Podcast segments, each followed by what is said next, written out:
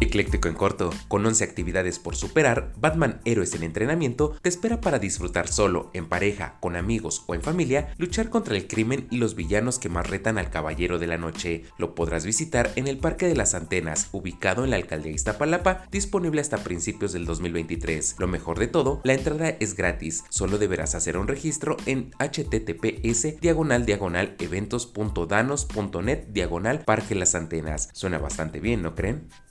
Por si te lo perdiste, un usuario de TikTok se hizo viral por publicar su experiencia trabajando como ingeniero en México, ganando solo 12 mil pesos mensuales, teniendo largas jornadas de trabajo y pocos días de descanso. Por ello, decidió migrar a Canadá donde comenzó a ganar 14 mil pesos aproximadamente, pero a la semana. Lo interesante es que lo ganaba trabajando de pollero. Vaya, vaya, suena bastante bien migrar a otro país a trabajar.